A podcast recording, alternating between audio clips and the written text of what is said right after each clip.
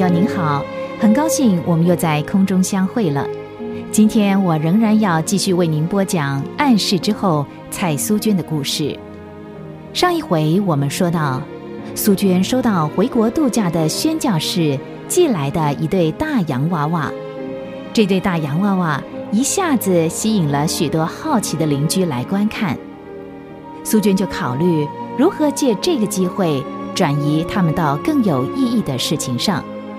于是呢，他就想到了一个办法，在礼拜堂开了一个半天的学校，鼓励邻居的女孩来读书。没想到效果很好，许多女孩不但会读书、会写字，而且也因此认识了主。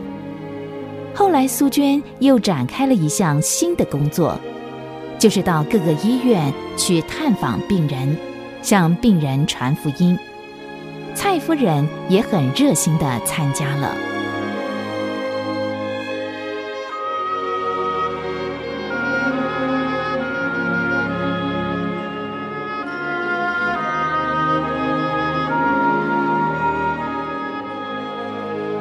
想直接跟病人谈福音，实在不容易啊。那天你不在，娘跟梅山他们几个年轻女孩去了季家医院一趟。那些病人一见了我们，连理都不理的闭起眼睛，闷声不响的。听美山说，大概他们晓得我们是来给他们传耶稣的。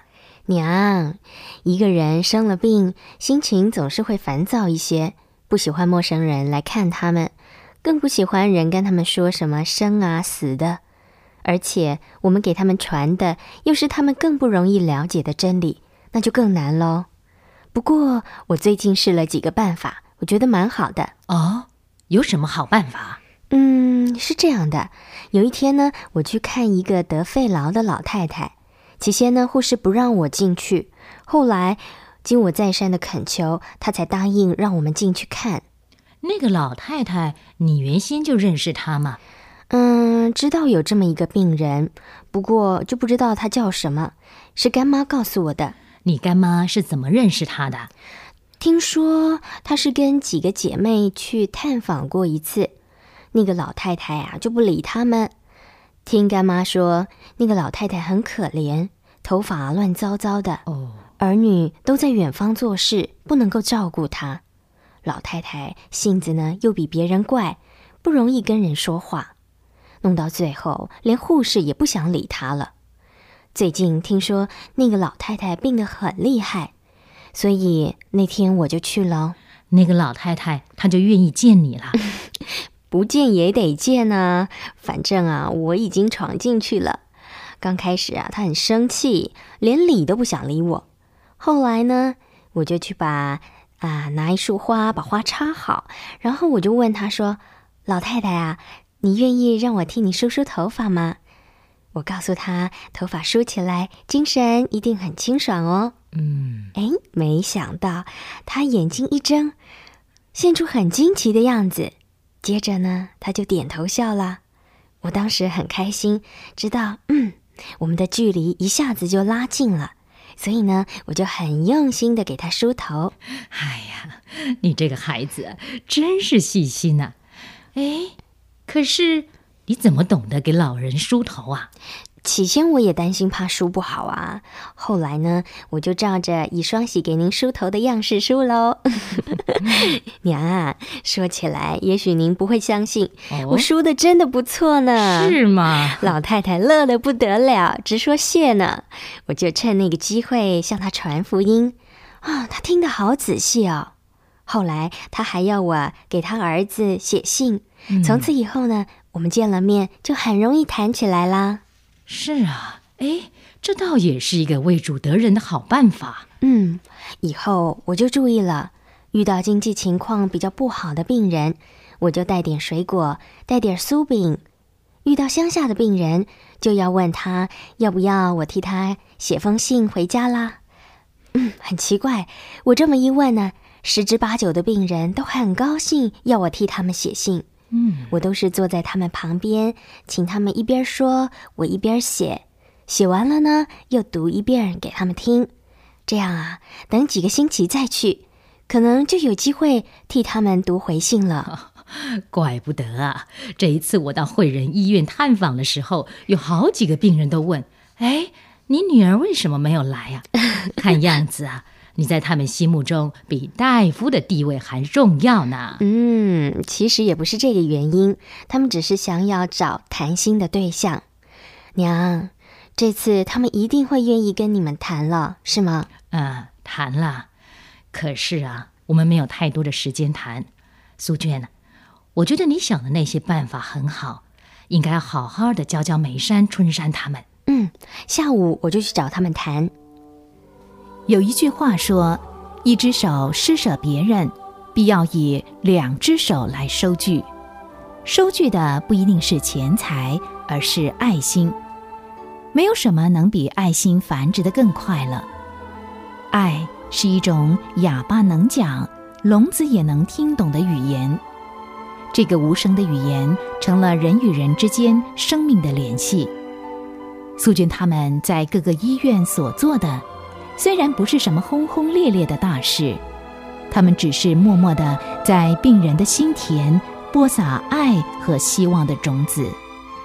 可是他们的脚踪却是其他任何人难以比得上的。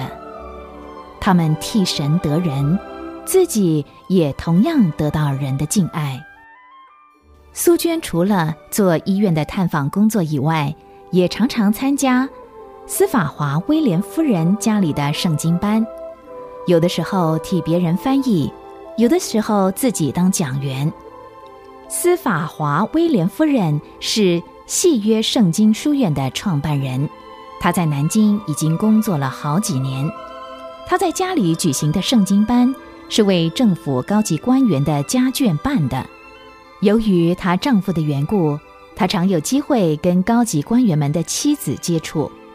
他发现那些官员的妻子总是三五成群的把宝贵的时间浪费在麻将桌或者是各种娱乐场所内，他们觉得很可惜，因此就开了这个圣经班，请那些官员们的妻子到家里来聚聚，向他们传福音。感谢神。司法华威廉夫人的用心没有白费，几年来也为主结了不少的果子。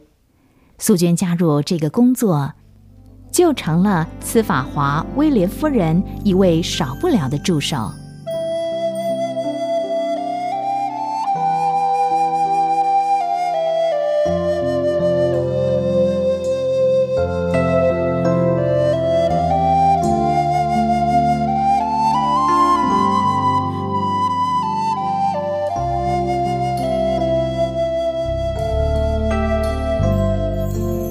这是一个天气晴朗的好日子，苏娟很愉快的一边唱着歌，一边走进蔡夫人的房里。蔡夫人准备给苏娟的八哥寄信。苏娟啊，什么事啊？这么开心啊？娘，您还记得我曾经说过的那个苏太太吗？苏太太？嗯，哦，我想起来了。你是说常在司法华威廉先生家出入的苏太太？嗯，就是她。她怎么了？你不是常去看她吗？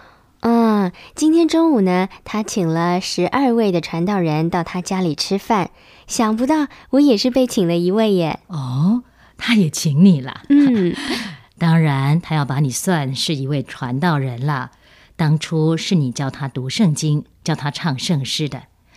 唉，我跟她见过一次。像他那样单纯的，在官员妻子当中的，实在是少见呐。哎，听你说过，他还拜你做钢琴老师。你这位学生教的怎么样了？我就是要跟您说这件事。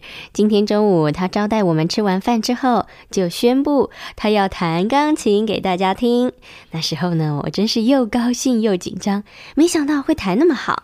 他是弹圣诗吗？嗯，还边弹边唱呢。哇，他选的是《耶稣爱我》那一首，真没想到，哇，他进步的实在叫人太惊奇了。最后呢，他还转过脸来对我们说：“耶稣爱我，从今天起我也爱耶稣。”啊，我们听了都很感动。感谢主，感谢主啊！